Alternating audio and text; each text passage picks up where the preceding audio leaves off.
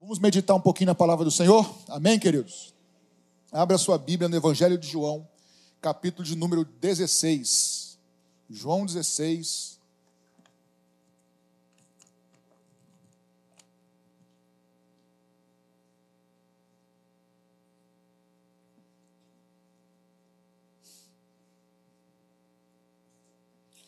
João 16, eu vou ler do verso 7 ao verso de número 11. Esperar os irmãos abrirem.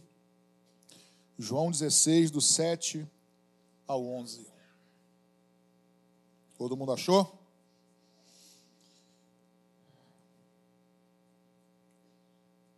Diz assim a palavra do Senhor, João 16, a partir do verso 7. Mas eu lhes digo a verdade é melhor para vocês que eu vá, porque se eu não for, o consolador não virá para vocês. Mas se eu for, eu enviarei a vocês. E quando ele vier, consolador, convencerá o mundo do pecado, da justiça e do juízo. Do pecado, porque não creram em mim, não creem em mim. Da justiça, porque vou para o Pai e não me verão mais do juízo, porque o príncipe deste mundo já está julgado. Vou ler de novo o verso 8 e 9. Quando ele vier, vem, convencerá o mundo do pecado, da justiça e do juízo. Do pecado, porque não creem em mim. Da justiça, porque vou para o Pai e não me verão mais. Do juízo, porque o príncipe deste mundo está julgado. Senhor, muito obrigado pela tua palavra. Tão poucos versículos e tanta coisa para nos abençoar e nos ensinar. Precisamos do teu espírito, porque é o teu espírito que nos convence de todas as coisas, do pecado, da justiça e do juízo. Pedimos na tua dependência que o Senhor fale conosco nessa manhã, em nome de Jesus. Amém? Queria falar um pouquinho sobre esse, esse texto, sobre a obra do Espírito Santo, pelo menos no que diz respeito a esse texto. O Senhor Deus que nós cremos, que nós servimos, o Deus Criador dos céus e da terra, que criou tudo que existe de maneira perfeita. A criação é, é algo tremendo. Tudo que existe veio a existir a partir de Deus. E Ele é o Criador de todas as coisas. Somente a Trindade, o Pai, Filho e Espírito Santo, somente a Trindade Santa, Deus, é eterna, não tem princípio e nem fim. Criou o ser humano à sua imagem e semelhança. Criou tudo de maneira perfeita. E tendo Deus criado, viu e disse que era bom. Em tudo que ele criou, ele viu e disse que era bom. Tudo que Deus cria, diz o salmista, é bom, é perfeito. Como um Deus amoroso, deu liberdade ao homem de escolha. E o homem peca, o homem cede aos seus desejos, o homem duvida, porque Deus fala para Adão que ele poderia comer, eles poderiam comer de todas as árvores, menos de uma árvore do conhecimento do bem e do mal. E Satanás tentando o homem, ele diz assim, parafraseando, obviamente: Deus disse que não pode comer porque vocês vão morrer, mas será que vão morrer mesmo? O inimigo faz é questionar a palavra de Deus. Ele questiona se o que Deus diz realmente é fato, é verdadeiro.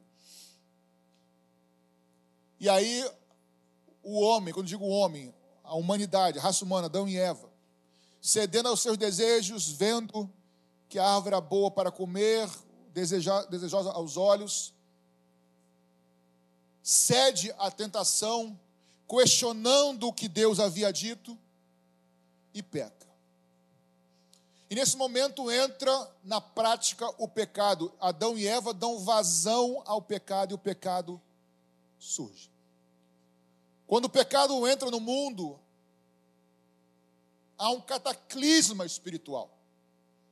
Há algo de muito grave que acontece, ou muitas coisas graves acontecem em consequência do pecado, da escolha errada do homem.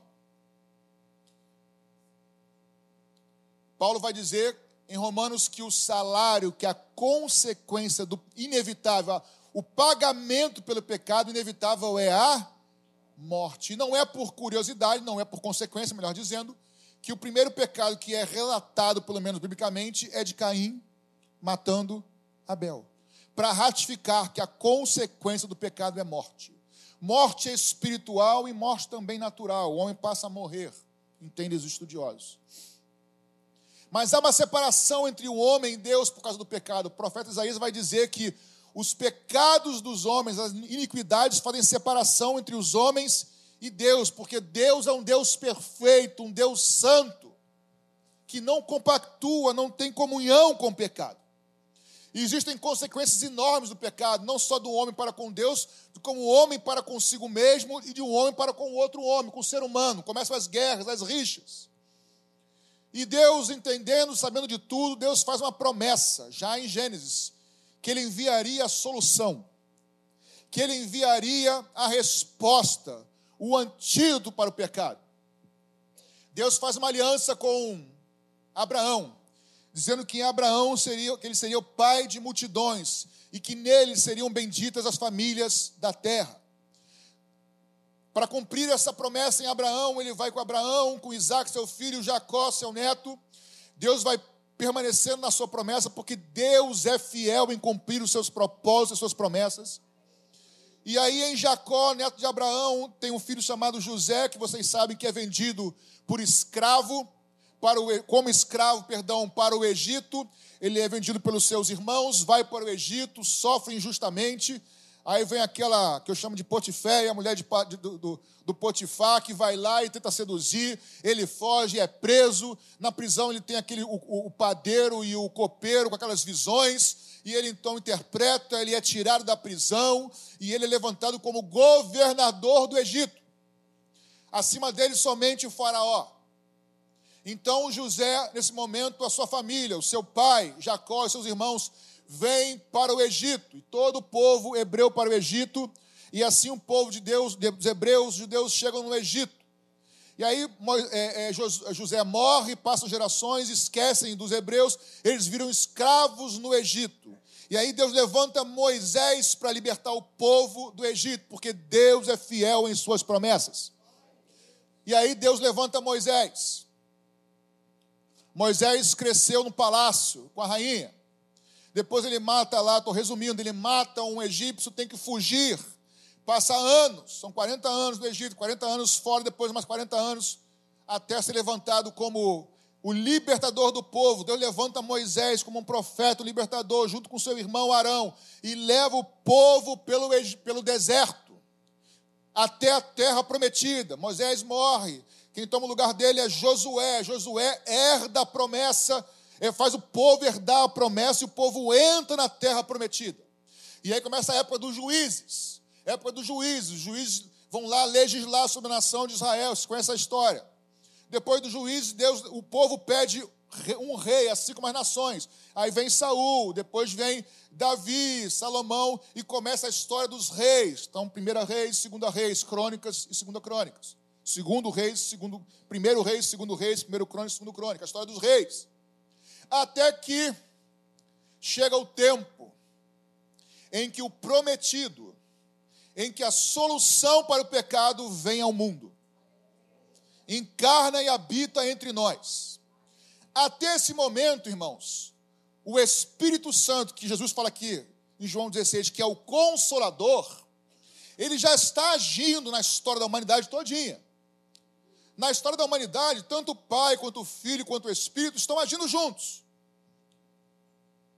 Mas chega o momento, quando Jesus vem, morre ressuscita, que nós chamamos da era da igreja, ou era dos gentios, ou era da graça, ou a era do Espírito Santo, porque é um tempo em que o Espírito Santo age de maneira enfática na igreja por meio da sua igreja. E é nesse contexto que Jesus, já próximo da sua vinda, ele vai dizer: quando eu for, eu enviarei o consolador. E aí ele vai dizer três afirmativas, três, é, três assuntos ou três coisas sobre as quais o Espírito Santo vai nos convencer. Mas antes dele dizer isso, lá no verso 26 é, do, capítulo, do capítulo 15, ele termina dizendo assim, antes de chegar aqui: Quando, porém, vier o Consolador, que eu enviarei a vocês da parte do Pai, o Espírito da verdade, que dele procede, esse dará testemunho de mim. Se tem uma função do Espírito Santo, é dar testemunho de Jesus Cristo. Se, ah, como é que eu sei se algo é do Espírito Santo? Aponta para Jesus, glorifica Jesus, exalta Jesus, então é o Espírito Santo. Se não, não é o Espírito Santo. Porque o Espírito Santo aponta para Cristo em tudo o que ele faz. E aí Jesus fala assim: quando eu for, aí sim o texto que nós lemos, era apenas uma introdução. Porque é nesse contexto da graça que o Senhor está falando conosco. Quando ele vier, ele vai nos convencer do pecado, da justiça e do juízo.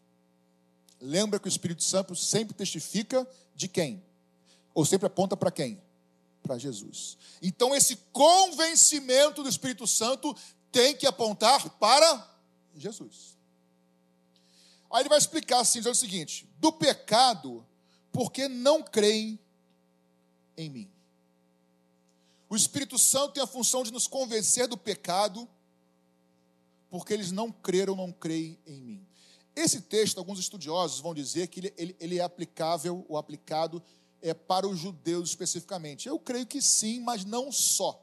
Porque no final ele vai dizer que o príncipe deste mundo, então está falando algo muito mais amplo que somente os judeus. Então, quando Jesus fala que o Espírito Santo veio para nos convencer do pecado, e aí ele diz, porque não crê em mim? Por exemplo, John Wesley, um pregador famoso, ele diz, comentando esse texto, que a incredulidade ele é tanta raiz de todos os pecados, como ao mesmo tempo ela é confluência de todos os pecados juntos, porque tudo parte da incredulidade, diz ele. De certa forma, eu concordo com isso. Adão e Eva, quando questionaram a palavra de Deus, incredulidade, eles tomaram a prática de pecado.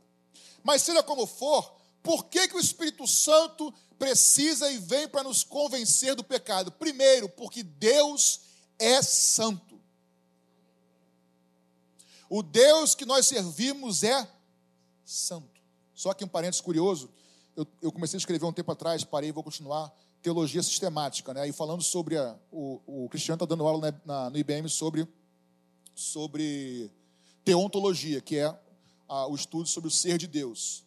Por que, que você acha, irmãos, muitas vezes que, que a Bíblia fala desde Gênesis até Apocalipse que Deus é santo, santo, santo? Por que, que é que o Senhor te abençoe e te guarde? que o Senhor faça resplandecer o seu rosto, que o Senhor, sempre três vezes o Senhor, santo. Por quê? Ah, ele é santo, santo, santo, porque ele é muito santo. Tudo bem, é. Mas você vai ver que esse, essa trindade, o trino, está o tempo todo falando do Senhor, porque Deus é um Deus trino, Pai, Filho e Espírito Santo.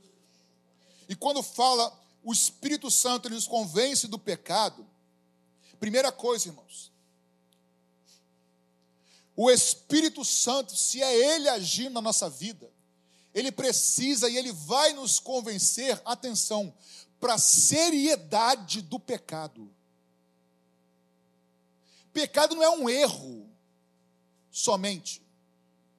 Pecado, irmãos, não é algo somente que, ah, eu errei. O Espírito Santo, quando a gente nasce de novo, e quem já aqui experimentou isso, a maioria de nós sabe o que eu estou falando, ele nos convence da gravidade, da seriedade do que é o pecado.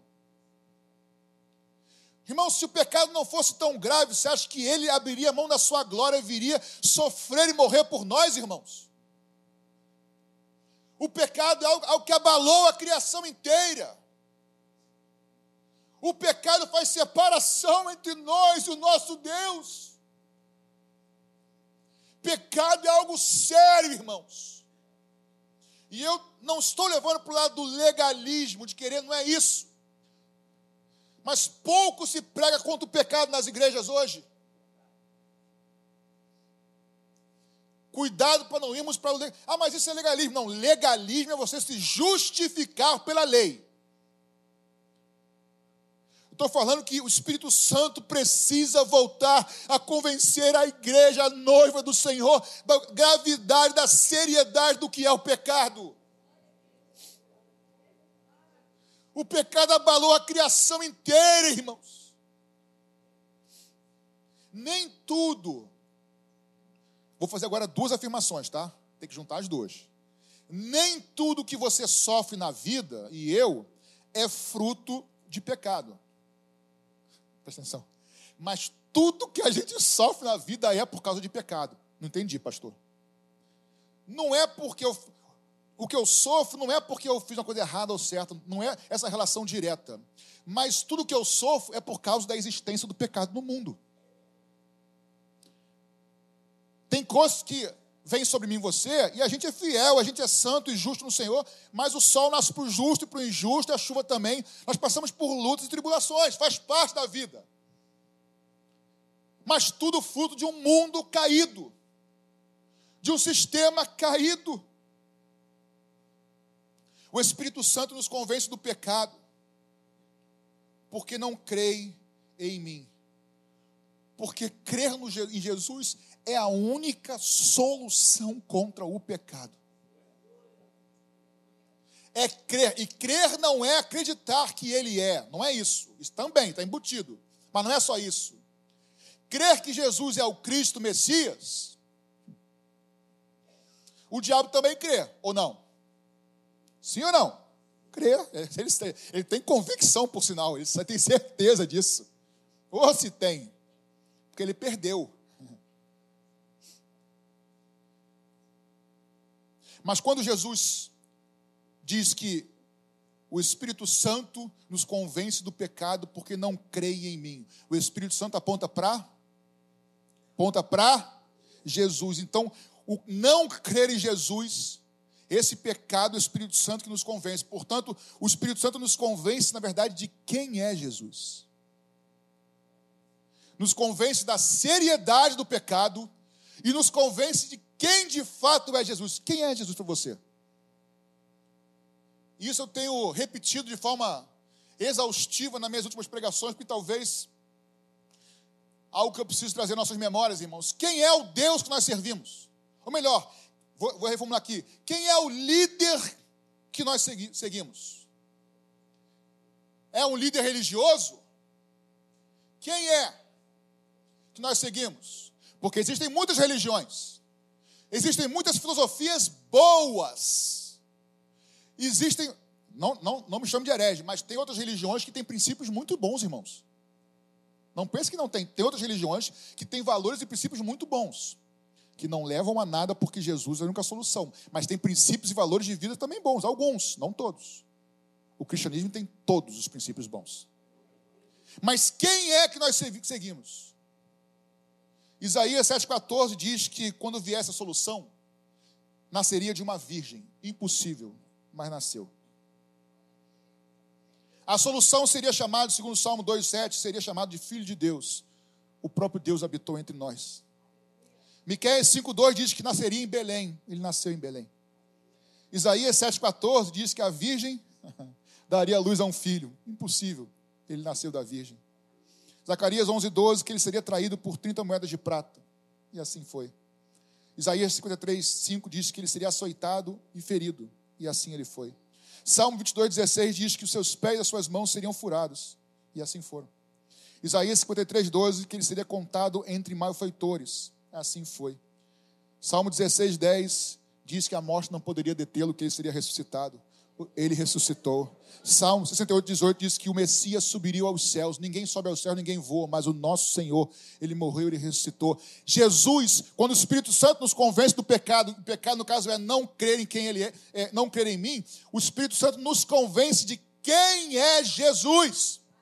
Não é um profeta, não é um líder, ele é o Deus criador dos céus e da terra, ele é o Rei dos reis, o Senhor dos senhores, o Alfa, o Ômega, o princípio e o fim. Ele é o motivo de estarmos aqui, é ele quem transforma a vida, é ele que cantamos em quem há poder para curar o cego, os enfermos, colocar de pé, ressuscitar mortos. Ele é o Senhor dos senhores, ele é o Deus criador de todas as coisas que o Espírito Santo, enquanto eu falo, vá convencendo você, meu irmão, minha irmã, você que está conosco, de que nós não seguimos uma religião, nós voltamos é para a presença do nosso Criador.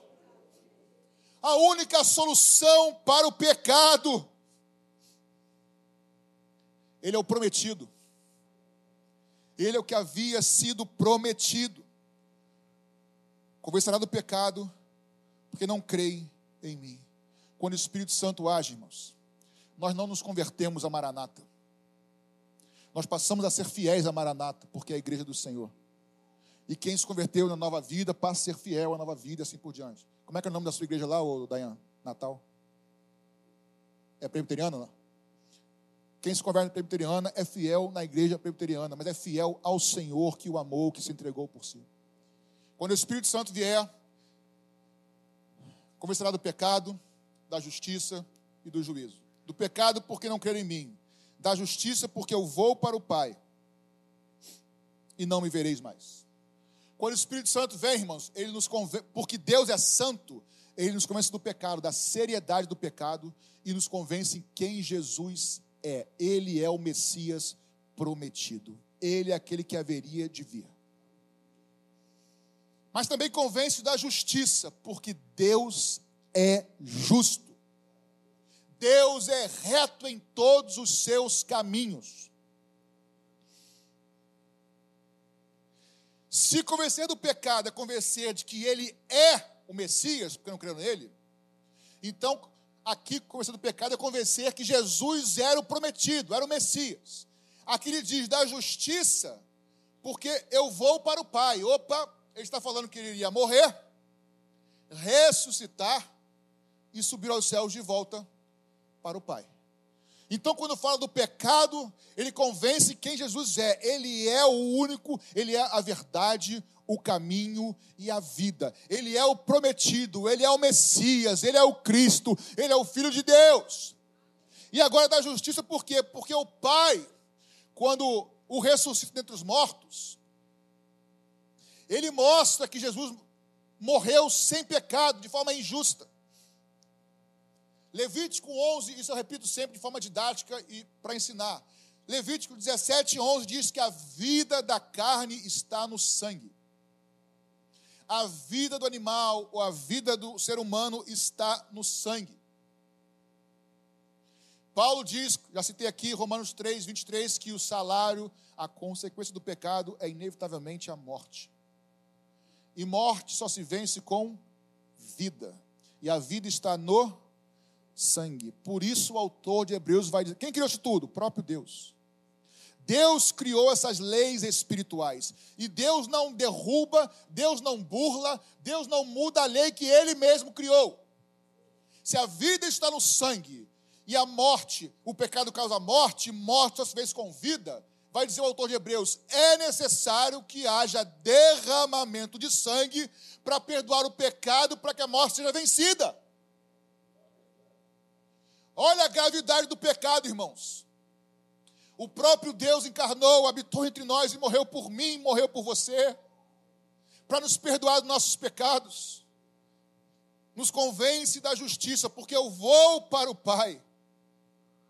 Ele é o Messias e ele morreu na cruz por mim e por você de forma injusta, mas ressuscitou o terceiro dia, subiu aos céus, ressuscitou, subiu aos céus, e ele está lá à destra de Deus Pai, e todos os dias intercede por mim e por você, porque aquele que começou a obra, ele é fiel para completar essa obra em nós.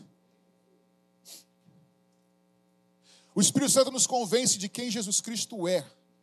Ele é o Messias. Ele nos convence da obra dele na cruz do Calvário. morreu por nós, ressuscitou o terceiro dia, foi declarado justo por Deus na sua ressurreição e subiu aos céus. E ele nos ensina uma coisa muito interessante nesse texto. Quando o Espírito Santo nos convence do pecado, da justiça e do juízo, quando nós nascemos de novo, eu vou chamar aqui, eu não, os estudiosos falam sobre isso, na verdade. Eu vou repetir. O pecado, nós devemos deixar, numa conta matemática, seria um menos, que eu subtraio da minha vida, certo? Eu tiro da minha vida. Mas ser cristão Ser um seguidor de Jesus, aí jovens, ser um seguidor de Jesus, não é só subtrair coisas da sua vida, mas é também adicionar coisas à sua vida. Ele convence do pecado e convence da justiça. Nós não praticamos mais algumas coisas, mas passamos a praticar outras coisas. Aquele que roubava, não roube mais. Só isso? O texto diz só isso. Agora você pega o que você tem e vai ajudar os outros. Não é só deixar de roubar. Deixe de roubar, mas passa a usar seu, suas verbas para abençoar outras pessoas. Estamos juntos, irmãos? Então, não é deixar só o pecado, mas é praticar a justiça. Nós estamos começando esse projeto com a juventude da nossa igreja a rede Follow Jesus. Vamos ter dia 1 de julho, lá em Xerém, nossa conferência. Som. Primeira conferência, Follow Jesus. Nós já tivemos um encontro com os líderes de jovens e teens das igrejas. Quando digo nós, nós oito. Eu, eu pastor Ana Paula, deixa stand-by, foi? Eu, pastor Ana Paula, pastor Paulinho, Juliana, pastor Emanuel e Adriana, e pastor Daniel Nobre e Patrícia. Nós nos reunimos com os líderes de jovens de teens. Depois, esses líderes treinaram seu, seu, as suas equipes, ou pelo menos formaram as equipes. Nós depois treinamos junto com os líderes, um pouquinho mais, líderes de equipes. Agora vamos passar para toda, todos os jovens de teens. Mas o que eu queria ressaltar é o seguinte: um dos pontos, uma das, uma das coordenações desse trabalho, isso, tá melhorando, obrigado, Márcio. A gente chamou de atos de bondade. Porque o crente tem celebração, o crente cresce em conhecimento, né? o crente se desenvolve, se espalha, tudo isso, mas o crente também, atos de bondade. Nós precisamos ser uma comunidade, uma igreja de irmãos e irmãos que abençoam pessoas, abençoam vidas. E atos de bondade é, é um leque enorme, irmãos. Não é louvor somente, por exemplo, o Dayan e o grupo que trabalha com ele é um dom que Deus deu para eles, ele vai usar o dom para abençoar pessoas. Como é que é o nome do, do coral? Vozes da Paz. E vai cantar em hospital, em vários lugares. Tem pessoas que têm outro talento, outro dom. Nós podemos ajudar a abençoar pessoas de diversas maneiras. Conheço história de pessoas na igreja que teve filho, teve filha, era, não sei se era filho ou filha, pequenininho, e não tem condição de pagar uma ajudadora, está em casa sozinho. As irmãs se reuniram, as, as, aposentadas, se revezaram e cada dia uma ia ajudar a irmã. Irmão, ato de bondade, irmão. Ah, eu sou bom de matemática, jovem, adolescente tem dificuldade. Eu vou dar aula para ele, abençoar a vida dele de graça. Hã? Reforço, por que não? Todos nós podemos exercer atos de bondade. Andar de forma reta, de forma justa. Ele nos convence do pecado porque Deus é santo, ele nos convence da seriedade do pecado, nos leva a deixar o pecado e nos convence quem Jesus é. Da justiça, ele nos convence porque Deus é justo, ele nos convence a praticar o que é justo, o que é reto, andar na palavra, e ele nos faz saber e crer na obra de Jesus Cristo na cruz. Ele não veio aqui, irmãos, preste atenção, só porque ele quis. Não tinha, eu já ouvi alguns pregadores dizerem isso, e eu também já disse durante muito tempo isso, tá? Mas estudando não digo mais. Ah, por que Jesus morreu na cruz? Poderia ter outro jeito? Não, não poderia ter outro jeito. Não tinha outro caminho. Deus criou as regras espirituais. Só existia um caminho: morrer derramando o seu sangue. Se um homem, um animal não pode morrer por um homem. Um homem poderia, se esse homem fosse perfeito. Como não existe homem perfeito, o próprio Deus teve que se fazer homem perfeito e morrer por mim e por você. Isso não existe amor maior, irmãos. Mas isso é justiça de Deus. Jesus foi declarado justiça de Deus, diz o apóstolo Paulo em Romanos. Por quê? Porque nele, ele levou sobre si, diz o profeta Isaías 53, as nossas transgressões, nossos pecados. Os nossos pecados estavam sobre ele. Por quê? Porque se alguém pecar, se alguém cometer um crime, tem que pagar pelo crime. Todos nós éramos ou somos culpados mas Ele pagou o preço da nossa condenação. Ele nos comprou com preço de sangue. Você e eu fomos comprados pelo sangue de Jesus Cristo, que nos purifica de todo pecado. Isso é justiça de Deus. O Espírito Santo nos convence do pecado, da justiça e do juízo.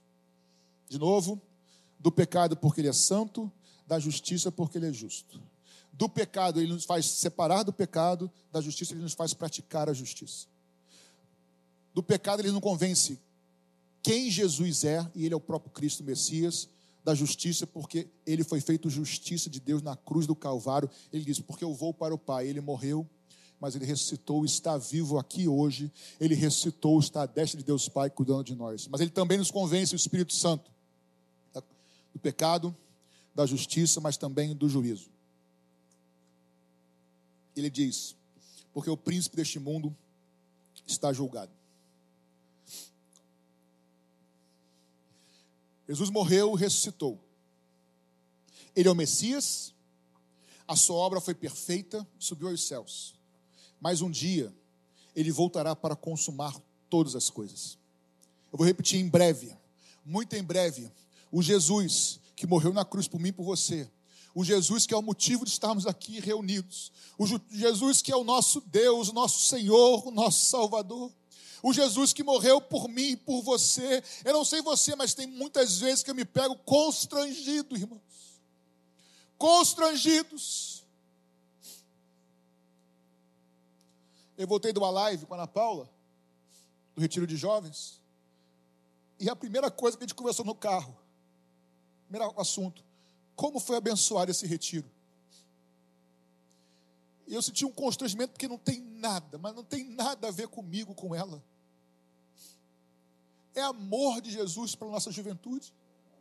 É amor de Deus por vocês. Se não fosse eu e ela, teria outro lá. Não tem nada a ver com a gente. Tudo vem dele, é por meio dele, é para a glória dele. Ele é o motivo de estarmos aqui. Lembra da gravidade do pecado? Ele se fez carne, estou repetindo de propósito, ele morreu por nós, que isso constranja o teu coração nessa manhã. Quando eu erro e eu peço perdão, e eu sei que ele me perdoa.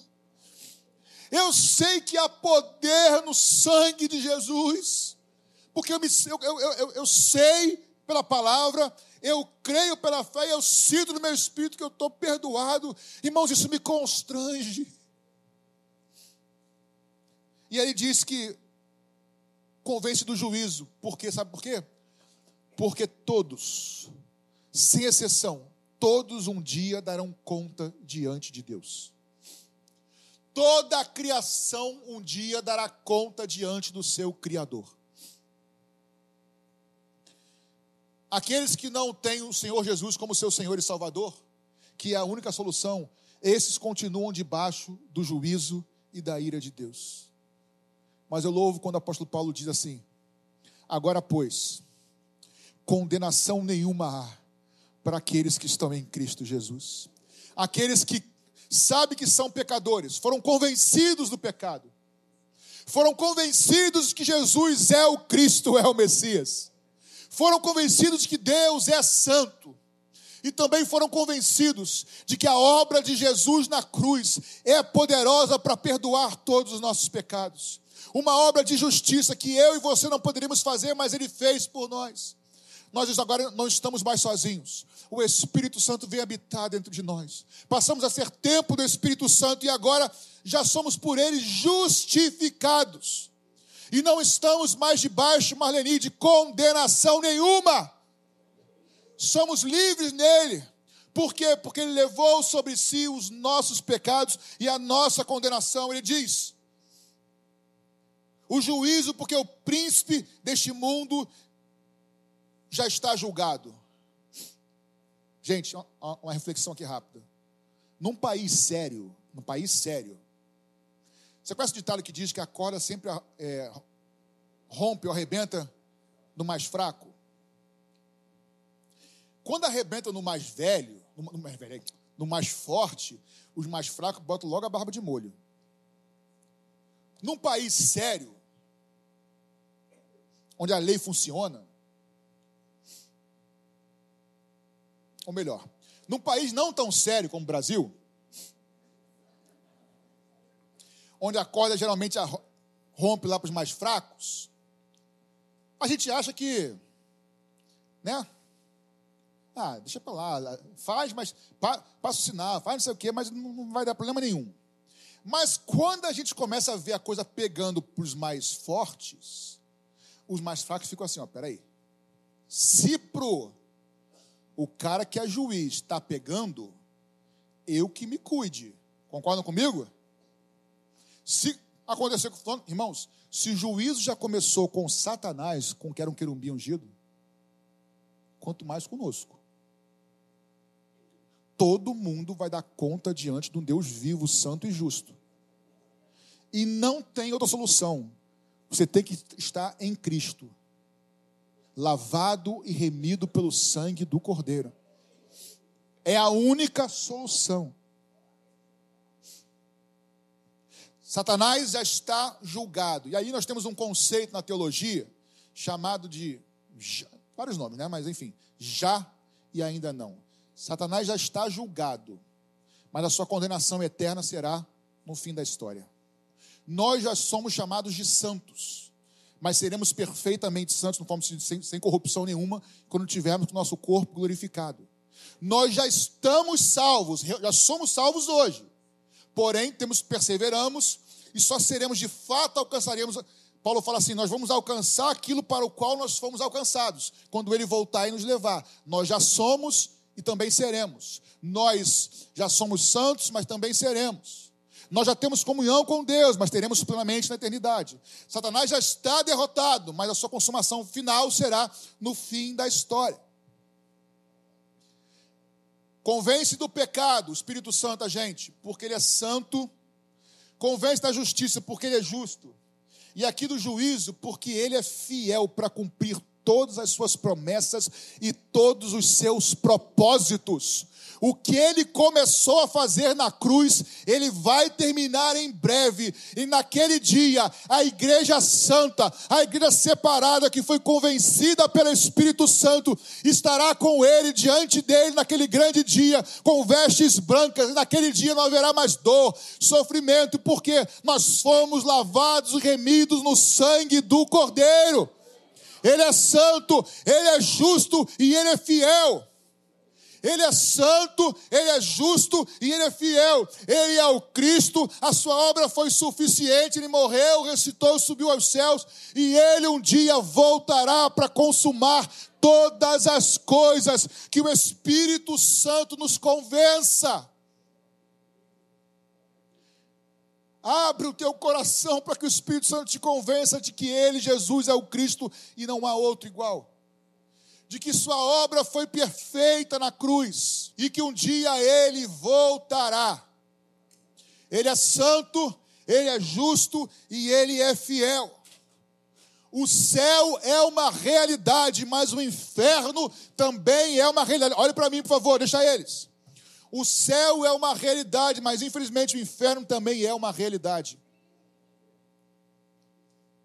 Mas o inferno é para quem quiser, irmãos. Porque o céu não é para o perfeito. O céu é para quem perseverar até o fim. Jesus, eu creio que tu és o Cristo, que tu és a solução para o meu pecado. Eu sei que eu sou pecador. Jesus, eu sei que a tua obra na cruz do Calvário foi suficiente para perdoar os meus pecados. Eu creio, eu te entrego a minha vida a cada dia.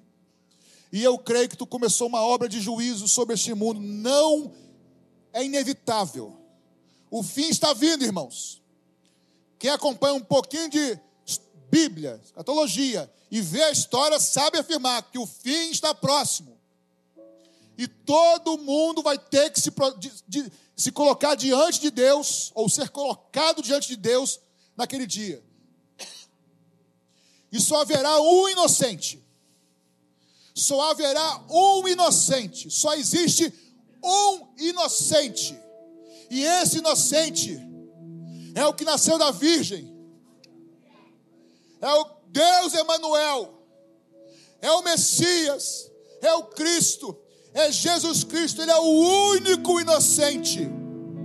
E ele que morreu por nós. Que o Espírito Santo, Igreja Maranata, nos convença dos nossos pecados e de quem ele é. Das nossas injustiças e do seu sacrifício na cruz. E que a única maneira é estarmos crendo nele, confiando nele estar no justo, porque há poder no sangue de Jesus Cristo para nos perdoar de todo pecado e nos purificar de toda injustiça. Sem Espírito Santo, irmãos, não há igreja, sabia? Sem Cristo não há igreja. Sem cruz não há igreja. Para vocês pode parecer desapercebido. Talvez ninguém percebeu. A Maranata tinha uma cruz e uma, uma pomba. Quando mudaram para o telão, a minha discussão, não, a minha conversa com Paulinho, pastor Paulo Leste, todos juntos, todos juntos. Ok, vamos colocar um telão, mas tem que ter uma cruz com a pomba lá. Porque sem cruz não há igreja, sem Espírito Santo não há igreja. Pode ter telão, benção, mas quando sai a música, cruz, pomba. Porque nós precisamos o tempo todo estar na cruz. Porque o Espírito Santo, tudo que ele faz aponta para Cristo e nos leva para a cruz.